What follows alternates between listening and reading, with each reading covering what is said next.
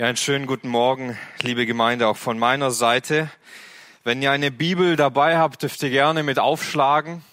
Der Prophet Habakkuk im zweiten Kapitel.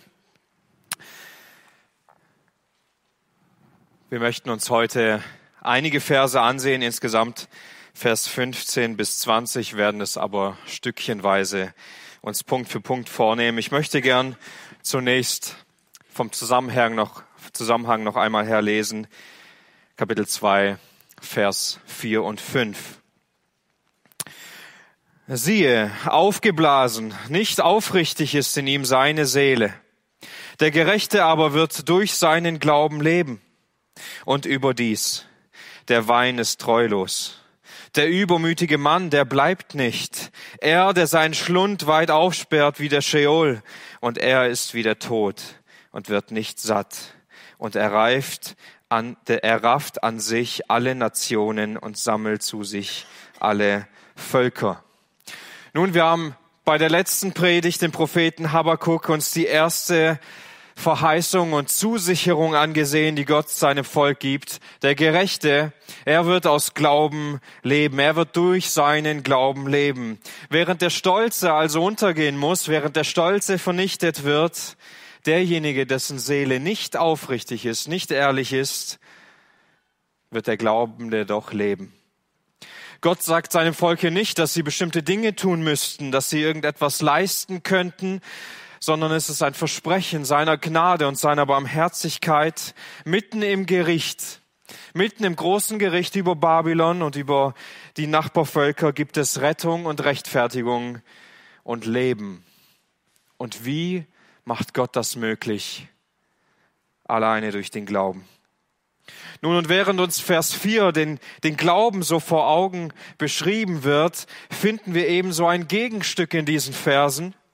Und was wir hier nochmal festhalten wollen ist, nicht Werke und Taten sind das Gegenstück des Glaubens, sondern Stolz und Hochmut ist Gegenteil von Glaube. Eine nicht aufrichtige Seele Hochmut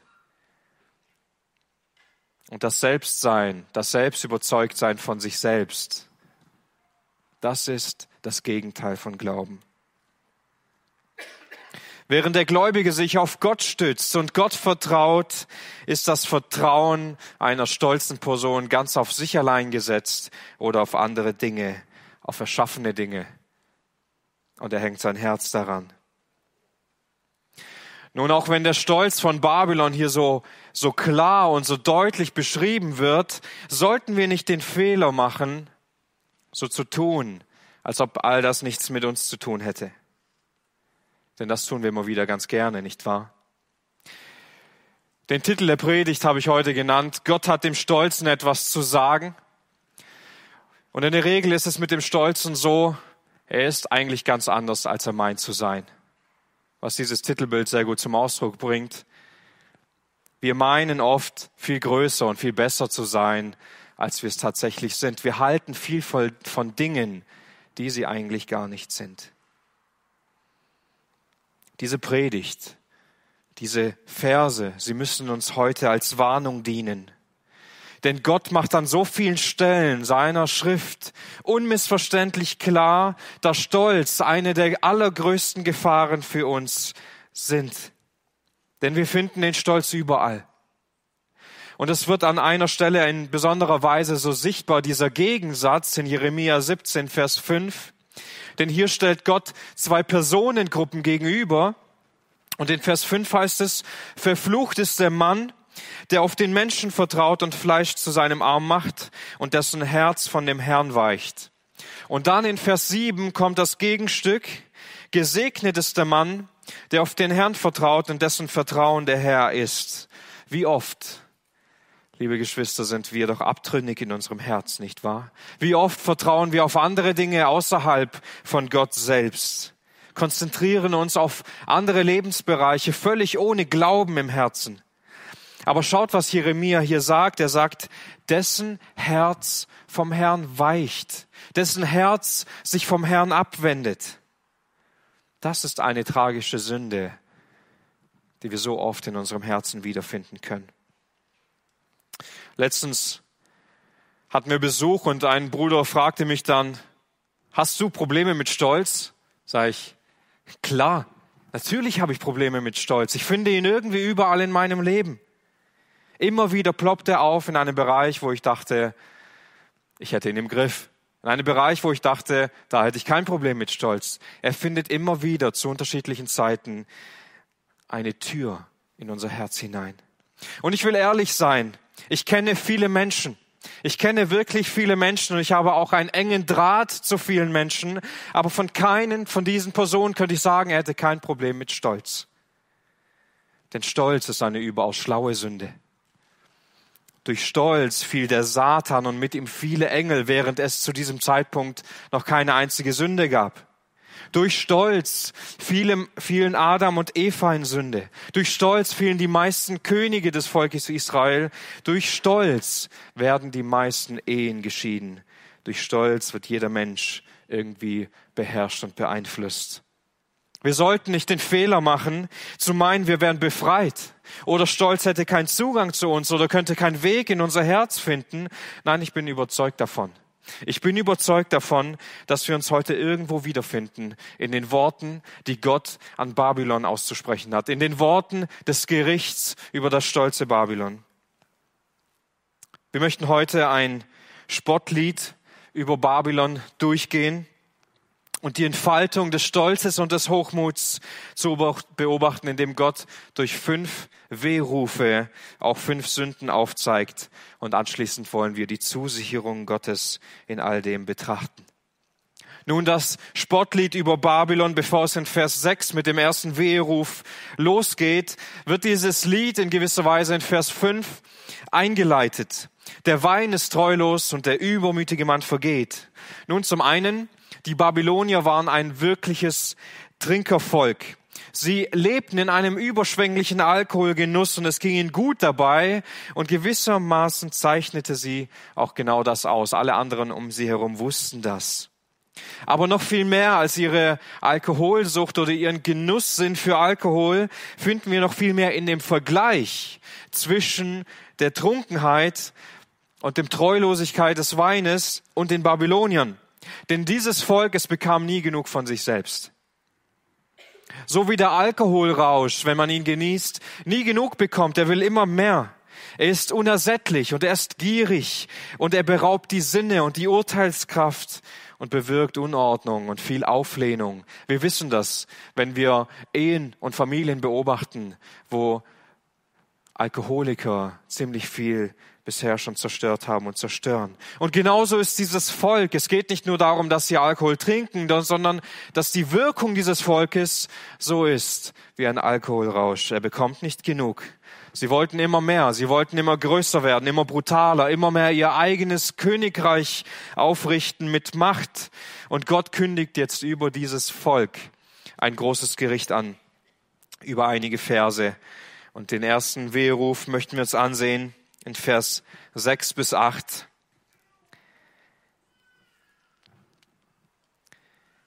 Werden nicht diese alle über ihn einen Spruch und eine Spottrede anheben, Rätsel über ihn? Und man wird sagen, wehe dem, der aufhäuft, was nicht sein ist. Bis wann? Und der Pfandlast auf sich lädt. Und werden nicht plötzlich aufstehen, die dich beißen und aufwachen, die dich fortscheuchen werden? Und du wirst ihn zur Beute werden. Du hast viele Nationen beraubt und so werden alle übrig gebliebenen Völker dich berauben, wegen all des Blutes der Menschen und der Gewalttat an Land und Staat und an all ihren Bewohnern.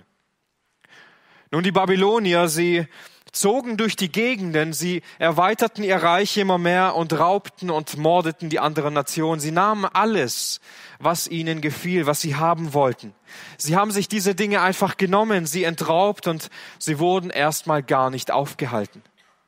Es hat sich niemand wirklich in den Weg gestellt. Der ganze Reichtum, den die anderen Nationen hatten, all ihr Besitz, ihre Schätze, ihr Geld, ihr ihr Materialismus, all das wurde ihnen einfach weggenommen. In ihrem Herzen hatten sie einen riesengroßen Eifer und ein Ehrgeiz, all diese Dinge zu ihrem eigenen zu machen. Das ist die erste Sünde, die Gott hier auf den Punkt bringt, ihr Ehrgeiz.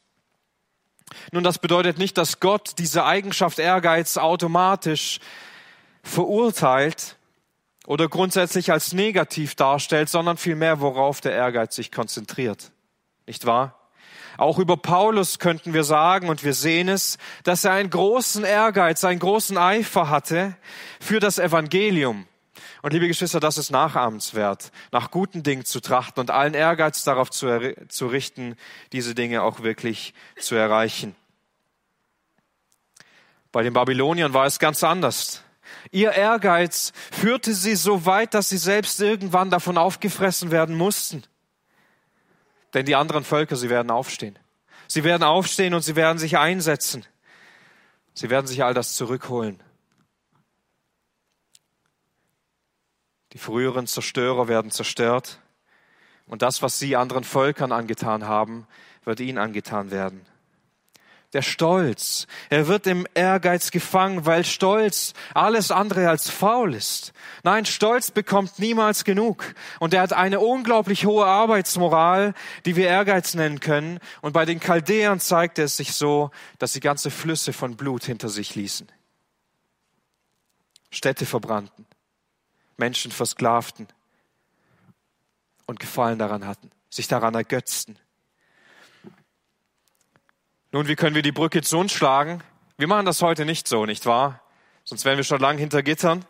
Wir machen das heute auf eine viel subtilere Art und Weise. Wir bringen heute vermutlich keine Menschen um und verbrennen ihre Häuser, aber dennoch will der Stolz sein eigenes Reich in uns bauen. Wir können es anders nennen. Wir wollen Anerkennung. Wir wollen unseren eigenen Besitz, wir wollen unser eigenes Geld, wir wollen Respekt, Wertschätzung, wir suchen Identität. Und wenn sich an diese Dinge der Stolz festhält, wird er allen Ehrgeiz darauf richten, diese Dinge zu bekommen, um sein Königreich zu bauen, um sein Königreich zu erweitern. Und er wird nicht genug bekommen. Er wird nicht aufhören. Jedenfalls so lange nicht, bis genau das eintrifft, was Gott hier beschreibt, was die Babylonier säten das ernten sie auch. All diese Dinge, die sie getan haben in ihrem Stolz, sie sind wieder zurückgekommen. Sie kamen wieder zurück wie ein Boomerang. All diese Dinge, die wir heute besitzen wollen und die wir meinen, sie wären unser eigenes Eigentum, diese Dinge werden uns eines Tages versklaven. Und sie werden uns besitzen und der Fall wird unglaublich groß sein. Denn eine Sache steht fest, liebe Geschwister, wir Menschen sind so einfach in Besitz zu nehmen. So einfach. Zwei Beispiele dazu. Wir meinen, Medien zu besitzen. Wir meinen, auf Amazon oder in irgendeinem Apple Store uns irgendwas zu kaufen. Wir können uns ein Smartphone kaufen, ein Tablet, ein Laptop und reden uns auch noch ein, dass diese Dinge dann uns gehören, weil wir sie ja gekauft haben. Aber in Wirklichkeit haben sie dich gekauft. Nicht sie gehören dir, sondern du gehörst ihnen weil du dienst ihnen. Nicht sie dienen dir als Werkzeuge, sondern du dienst ihnen. Und du meinst, es wäre dein Eigentum, weil du dir einredest, all das würde nichts mit deinem Herzen ausmachen. Wir meinen ja, unser Geld und unser Haus und unser Auto und unser Urlaub würde tatsächlich alles uns gehören und wir könnten etwa damit tun und lassen, was wir wollen. Aber wir sind es doch, die sich dafür hingeben, nicht wahr? Wir sind doch diejenigen, die dafür arbeiten gehen die so leicht ihr Herz daran hängen und die es vielleicht gar nicht merken. Und wir das alles dann so geistlich und so gut und überzeugend klarstellen können, warum wir das jetzt brauchen, warum wir jetzt dafür arbeiten gehen müssen. Und wir merken gar nicht, wie unser Herz vom Herrn weicht. Und so geht es genauso weiter. Wir meinen ständig Dinge zu haben und wir nehmen sie uns, aber sie gehören nicht uns, weil wir, weil wir nicht ohne sie leben können, weil unser Herz sich daran gehängt hat. Das Blatt wendet sich und der Ehrgeiz und der Stolz, der darin offenbart wird, er kommt zurück und irgendwann wird sichtbar, dass wir in all dem gefangen sind. Die zweite Wehklage handelt über Habsucht was Gott hier offenbart in Vers 9 bis 11. Wehe dem, der bösen Gewinn macht für sein Haus, um sein Nest hochzusetzen und sich zu retten aus der Hand des Unglücks. Du hast Schande für dein Haus geplant, die Vertilgung vieler Völker und hast dein Leben verwirkt. Denn der Stein wird schreien aus der Mauer und der Sparren aus dem Holzwerk ihm antworten. Nun, die Babylonier, sie nahmen sich immer mehr von anderen Völkern, um sich zu erheben. Sie meinten, wenn ich es anderen wegnehme und mein Nest so weit oben wie möglich in den Baum lege, je unerreichbar bin ich auch für die anderen. Je weniger können sie mir irgendetwas antun oder sich rächen. Und Gott verurteilt sie hier für ihre Gier und für ihre Habsucht, denn damit haben sie ihr Leben verwirkt. Damit bringen sie Schande über ihr eigenes Haus. Und Gott zeigt dann darin ein Bild. Und er sagt, dieser Stein, er wird schreien und der Sparren wird ihm antworten. Die Chaldäer, sie nahmen die Materialien der Häuser dieser Völker, die sie überfallen und haben mit diesen gestohlenen Gütern ihre Häuser gebaut.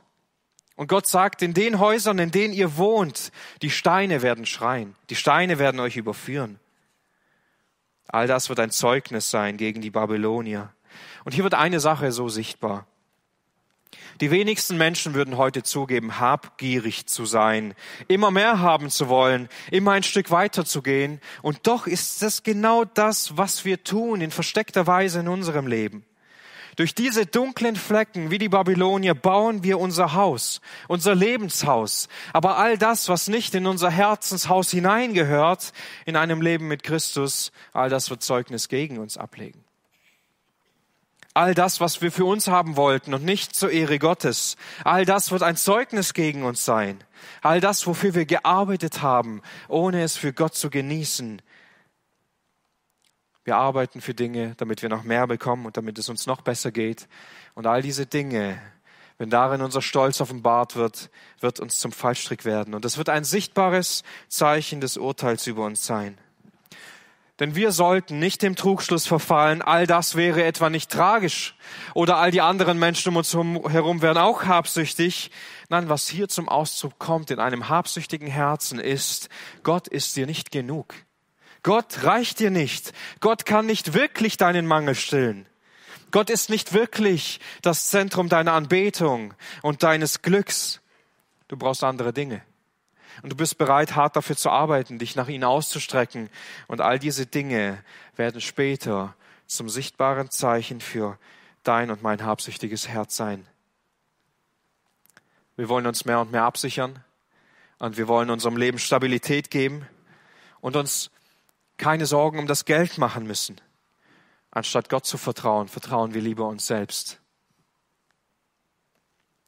Wir wollen das Beste für unsere Kinder, nicht wahr? Aber wir vergessen dabei, was wahrhaft das Beste ist. Jesus Christus in ihrem Herzen und nichts anderes. Und dann werden Kinder am Mittagstisch von ihren Eltern gefragt, wie war es in der Schule? Und über Jesus wird kein einziges Wort geredet. Wir legen so viel Wert auf Bildung und auf Beruf und Freundschaften und Hobbys und Verwirklichung, anstatt auf das ewige Leben dieser kleinen Kinder. Wir wollen schöne Momente in unserem Leben erleben. Wir wollen darauf hinarbeiten, immer mehr diese selbstproduzierten schönen Momente, anstatt sie bei Jesus zu finden. Im Urlaub wollen wir Zeit für uns. Und wir wollen das Leben genießen. Aber wer kann das Leben genießen ohne Gott? Und am Ende des Urlaubs kommt dann noch eine Statusmeldung.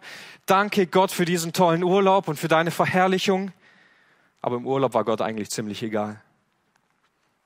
Unsere Habgier treibt uns. Und das Endresultat wird Zeugnis gegen uns ablegen. Unser Smartphone zeigt uns, dass wir nicht genug bekommen können. Unser Besitz zeigt uns, dass wir nicht zufriedenzustellen sind. Oder unser Urlaub ist immer zu kurz und muss immer ein Stück besser werden. Unser Gehalt muss immer mehr werden und so weiter. Wir können diese Liste durchaus lange führen. Gott richtet ebenso bei den Chaldäern diese Sünde der Habgier, diese eine besonders boshafte Habgier, die für uns so offen erscheint, so klar erscheint. Aber lass dich nicht darin täuschen. Auch nur der kleinste Hauch von Habgier trennt uns zu Gott. Auch nur die kleinste Spur von diesem Stolz, der sich in Habgier äußert, führt uns dafür, dazu, dass wir Stück für Stück auf andere Dinge achten als auf unseren Herrn. Und das hat fatale Folgen. Ein dritter Weheruf, Ausbeutung anderer Menschen. Wehe dem, der Städte mit Blut baut und Städte mit Ungerechtigkeit gründet. Siehe, ist es nicht von dem Herrn der Herrscharen, dass Völker sich fürs Feuer abmühen und Völkerschaften sich vergebens plagen.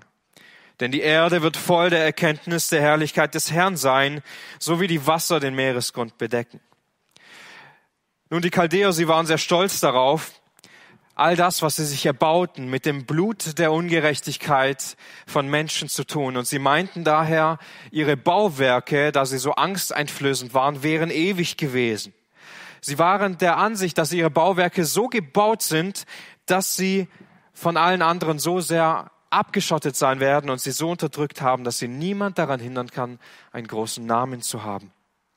Aber Gott, er richtet sie hier in erster Linie gar nicht, sondern er stellt eine Frage.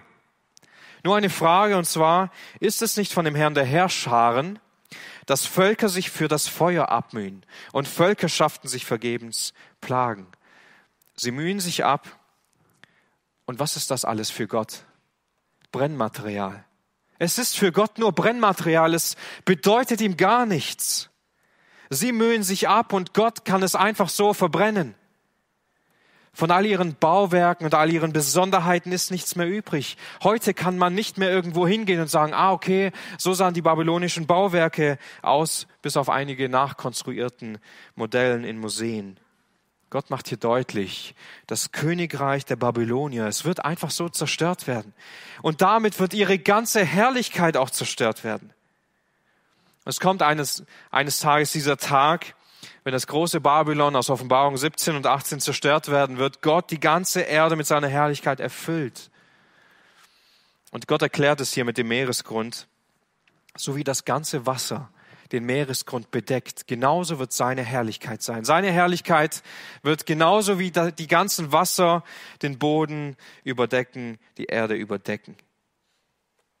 Es wird sichtbar sein für alle, für alle Menschen. Während jedes Bauwerk der Menschen nur eine kurze Zeit überdauern kann, wird Gottes Herrlichkeit über allem sein. Niemand hätte zu dieser damaligen Zeit gedacht, dass irgendwann die Meder und Perser kommen und Babylon zerstören wollen. Es schien als ein unbesiegbares Volk, unbezwingbar in alle Ewigkeit. Aber das erinnert uns daran. Es ist ein Grundsatz, ein Prinzip, das uns erinnert, wenn der Mensch ohne Gott baut, wenn der Mensch nicht auf Gott baut, ist sein Bauen immer, immer, immer zum Scheitern verurteilt. Wenn wir versuchen, für uns zu leben anstatt für Gott, wenn wir versuchen, uns einen eigenen Teil herauszuarbeiten, dann werden wir fallen und wir werden straucheln. Wenn wir nach eigener Herrlichkeit, nach eigener Zufriedenheit streben und andere Menschen dazu gebrauchen, andere Menschen dazu gebrauchen, um das zu erreichen, um glücklich zu sein, werden wir gleichzeitig auch ein Gericht für uns sprechen. Und Paulus stellt hier etwas sehr Wichtiges in 1. Korinther 3, Vers 11 fest. 1. Korinther 3, Vers 11. Denn einen anderen Grund kann niemand legen, außer dem, der gelegt ist, welcher ist Jesus Christus. Und wenn jemand auf diesen Grund Gold, Silber, kostbare Steine, Holz, Heu und Stroh baut, so wird das Werk eines jeden offenbar werden. Der Tag wird es zeigen, weil es durchs Feuer geoffenbart wird. Und von welcher Art das Werk eines jeden ist, wird das Feuer erproben. Wenn jemand das Werk, das er darauf gebaut hat, bleibt, wird er Lohn empfangen. Wird aber jemand das Werk verbrennen, so wird er Schaden erleiden, er selbst aber wird gerettet werden, doch so wie durchs Feuer hindurch. Wenn wir das, was wir tun, wenn wir unser Leben nicht auf Jesus Christus, der das einzig wahre Fundament ist, bauen und wenn wir diese Dinge zu unserer eigenen Ehre statt zu Gottes Ehre tun, werden diese Dinge verbrennen. Und wir gehen leider oft so her wie die Babylonier und wir benutzen andere Menschen, um ans Ziel zu kommen.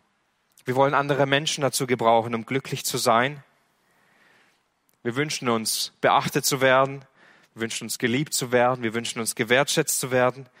Und dabei vergessen wir immer wieder, Moment mal, es geht doch gar nicht um mich, sondern es soll alleine um Gottes Reich gehen. Wenn wir unser eigenes Reich bauen, wenn wir unsere eigene Herrlichkeit suchen, dann wird es am Tag des Herrn verbrennen und es wird überhaupt nichts wert sein. Genauso wie das Werk der Babylonier verbrannt wurde. Wenn Gottes Reich gebaut wird, wenn auf seine Herrlichkeit geachtet wird, wird es bleiben und wird es Bestand haben. Denn die Erkenntnis der Herrlichkeit des Herrn wird die ganze Erde bedecken und sie wird hell leuchten, so dass sie jeder sehen kann. Der vierte Weheruf, Trunkenheit und Gewalt. Wehe dem, der seinem Nächsten zu trinken gibt, indem du deinen Zorn beimischt und auch sie betrunken machst, um ihre Blöße anzuschauen. Du hast dich mit Schande gesättigt statt mit Ehre. Trinke auch du und zeige dein Unbeschnittensein. Der Becher der Rechten des Herrn wird sich zu dir wenden und schimpfliche Schande wird über deine Herrlichkeit kommen. Denn die Gewalttat am Libanon wird dich bedecken und die Zerstörung der Tiere, der sie in Schrecken versetzte, wegen des Blutes der Menschen und der Gewalttat an Land und Stadt und an allen ihren Bewohnern. Diese Wehklage Gottes bezieht sich auf Gewalt und Trunkenheit der Babylonier hin. Sie hatten nicht nur selbst einen großen Drang zum Betrunkensein, sondern sie stecken auch andere damit an, andere Nationen um sie herum. Nun, und das bezieht sich nicht allein auf den Alkoholgenuss, sondern vielmehr auf die Machtbesessenheit, weil sie mit ihrer Art, wie sie lebten, das ist ein Bild dafür, andere Völker damit anstecken wollten. Und was Gott hier diesen, diesem Volk zu sagen hat, er benutzt das Bild eines Bechers. Und dieses Bild, das finden wir immer wieder in der Bibel, dass ein Bild des Bechers ein Gericht Gottes ist, das getrunken werden muss. So wie auch gewissermaßen Jesus dieses Bild verwendet. Und Babylon war eines Tages ein Becher in der Hand Gottes, den Israel zu trinken hatte und andere Völker, weil Gott Babylon benutzte, um sie zu richten und sein eigenes Volk zu züchtigen. Aber jetzt war es dann an der Zeit, wo Gott auch Babylon sagt, ihr werdet dieses Lied für Babylon irgendwann singen und sie werden meinen Becher trinken müssen. All die Boshaftigkeit, all dieses ausschweifende Leben, von dem sie dachten, es wäre ewig, es wäre von Bedeutung, findet hier einfach ein Ende. Wenn wir uns in unserem Leben von Dingen berauschen lassen, dann dürfen wir nicht denken, dass diese Dinge oder dass die Dinge unseres Lebens irgendwie in den Hintergrund rücken oder dass uns all das, was wir getan haben oder was wir gegenwärtig tun, uns etwa nicht einholen könnte, sondern Gott weiß alle Dinge und bei ihm ist alles sichtbar. Durch ein berauschendes und durch ein ausschweifendes Leben lösen wir niemals Probleme. Nein, wir verdrängen sie und fügen noch weitere hinzu. Nun, hierbei muss man erwähnen, in unserer Zeit ist wahrscheinlich Alkohol nicht das einzige Genussmittel, das uns berauscht, sondern noch viel, viel schlimmer und viel, viel größer die Medien, nicht wahr? Bücher und Serien und unser Smartphone und all diese Dinge berauschen uns noch viel mehr, als es wahrscheinlich Alkohol tut. Vermutlich ist es das viel größere Problem, das heute unsere Christenheit auch zerstört. All die Zerstörung, die Babylon verursachte, kam wieder zurück. All die Dinge, die sie durcheinander brachten, sie haben sie wieder eingeholt.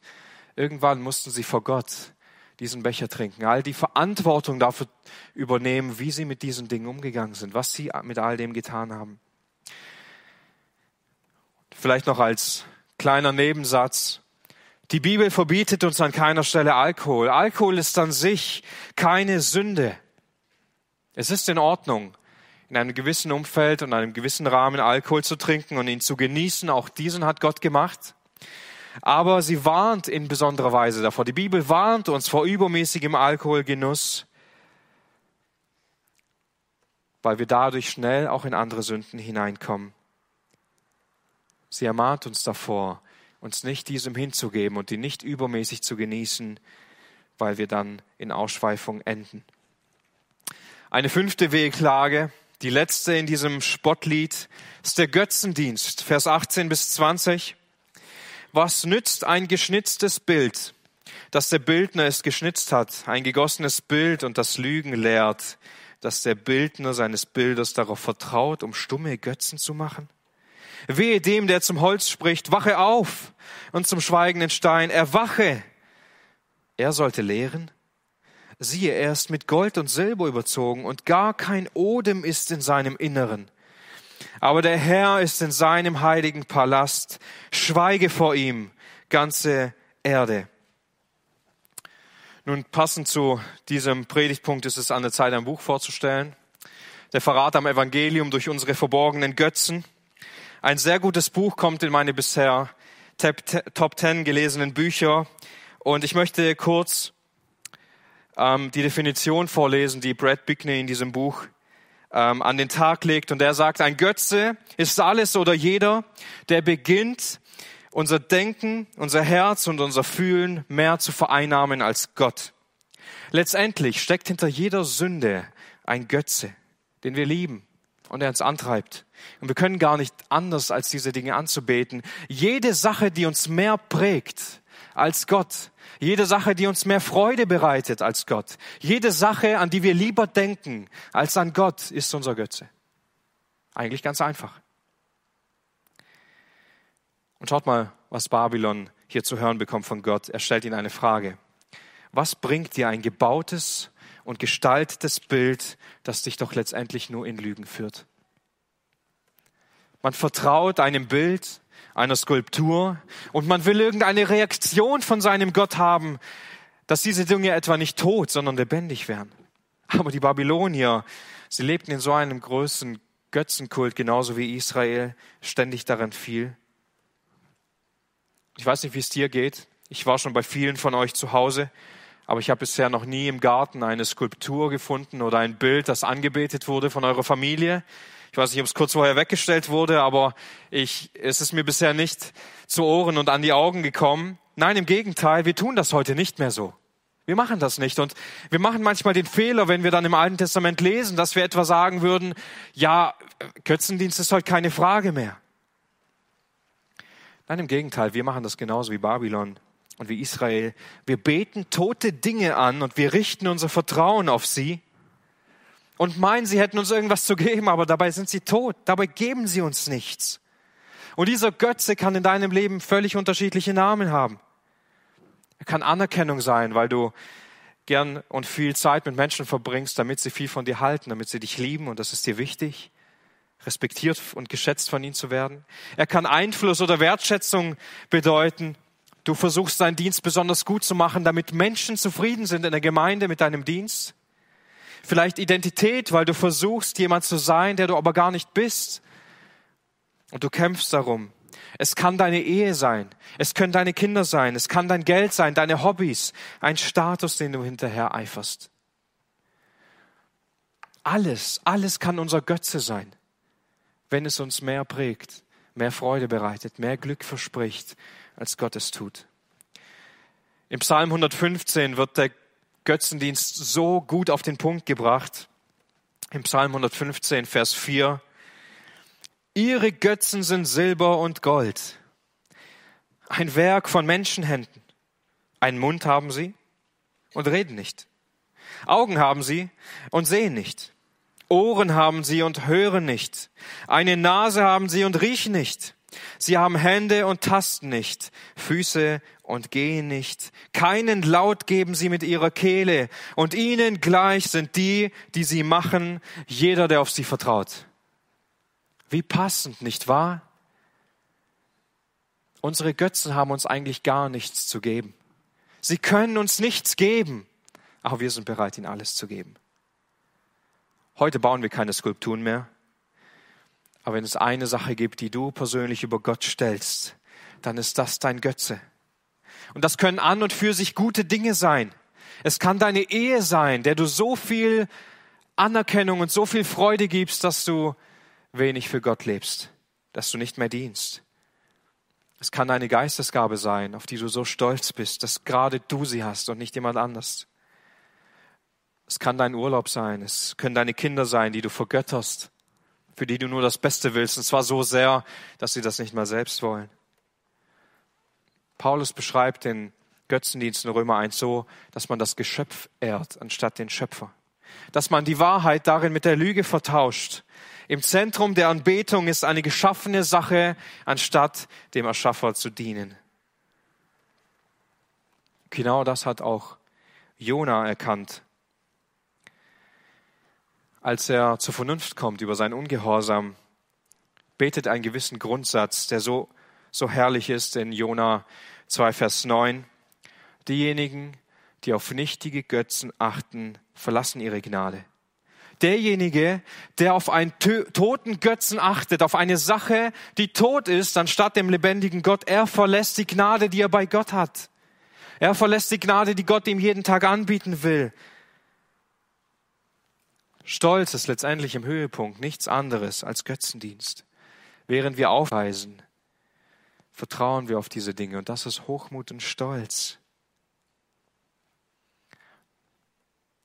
Die Babylonier, sie haben sich Dinge gebaut, die tot waren, die nichts gebracht haben.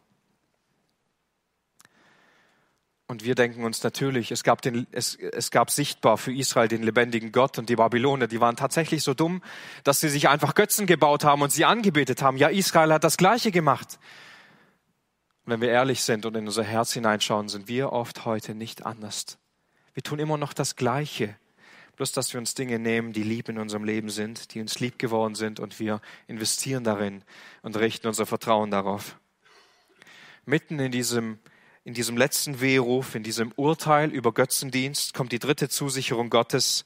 Aber der Herr ist seinem heiligen Palast, schweige vor ihm ganze Erde. All die anderen Götzen, die wir in unserem Leben immer wieder finden, die wir in unserem Herzen aufbauen und verwurzelt werden sollen, sie sind tot, sie sind bedeutungslos und erbärmlich. Aber Gott, er ist in seinem heiligen Palast. Er regiert von dort aus die ganze Erde. Niemand kann ihn anklagen. Niemand kann ihn in Frage stellen, sondern er triumphiert über alles. Und jeder muss sich vor ihm beugen und jeder muss bekennen, dass er der Herr ist. Und es wird der Zeitpunkt kommen, ob du es willst oder nicht, da wird das jeder Mensch tun. Und keiner wird vor Gott stehen und sagen, warum hast du das so gemacht? Und warum hast du so geführt? Und warum war das so dein Wille? Sondern vor Gott werden wir alle auf die Knie gehen. Und wir werden bekennen, dass er der Herr ist, egal wie hoch du jetzt noch von dir selbst denkst. Dieser Zeitpunkt wird kommen.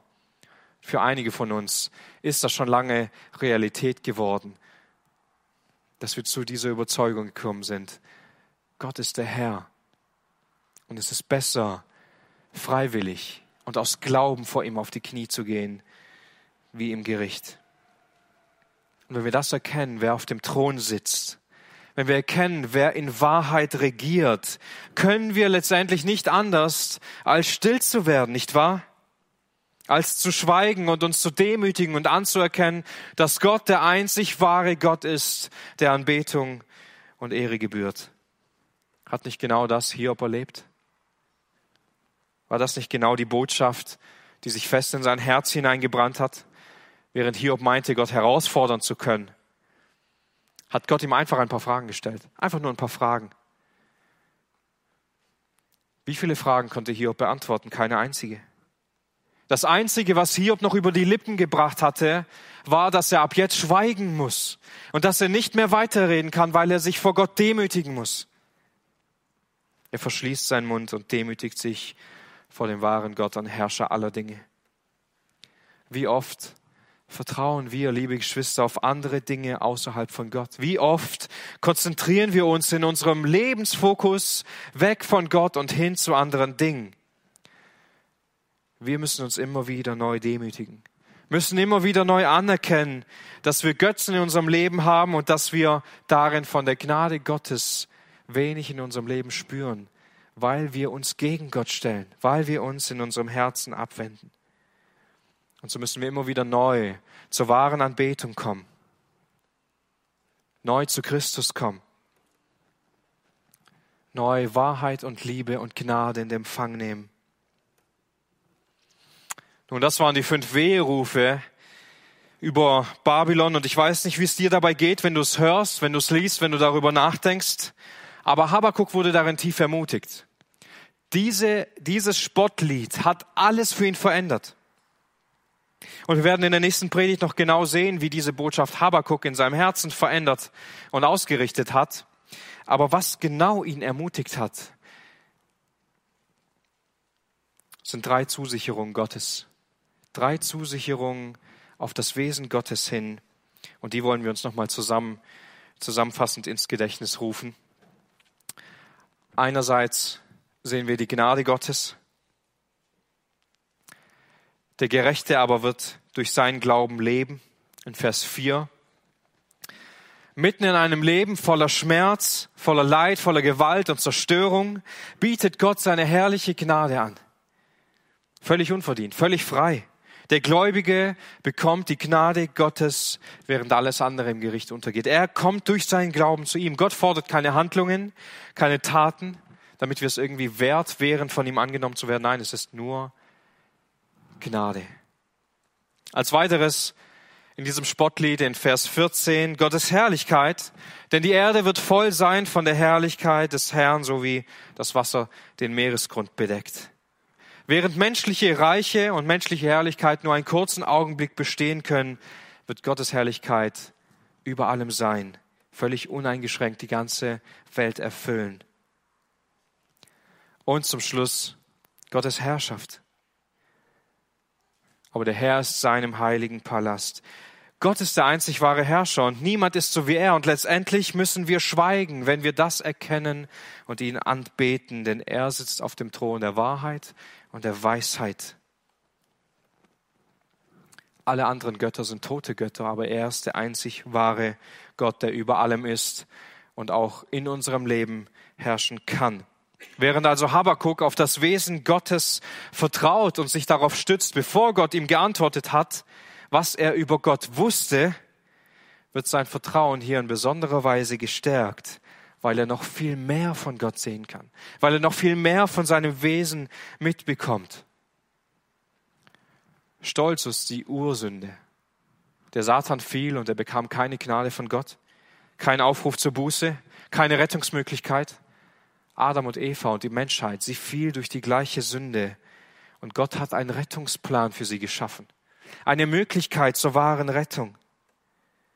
Und vielleicht fragst du dich bei all dem, bei dieser ganzen Predigt, naja, ich verstehe das ja, dass Gott Babylon richten musste. Aber was hat das mit mir zu tun? Ich bin doch nicht Babylon.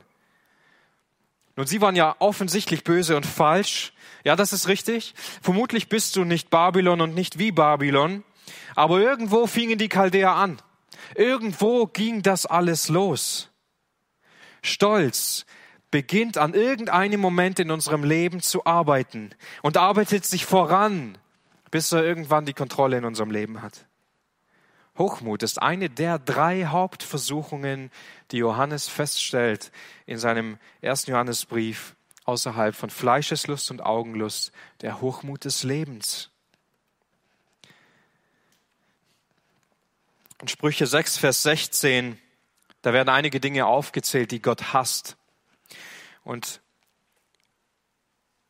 hört mal gut zu, was die erste Sache ist. Sechs sind es, die der Herr hasst. Und sieben sind seiner Seele ein Gräuel. Hohe Augen, eine Lügenzunge und Hände, die unschuldiges Blut vergießen. Ein Herz, das böse Pläne schmiedet Füße, die schnell zum Bösen hinlaufen. Wer Lügen ausspricht als falscher Zeuge und wer Zwietracht ausstreut zwischen Brüdern. Das erste, das hier genannt wird, sind hohe Augen. Es ist Hochmut.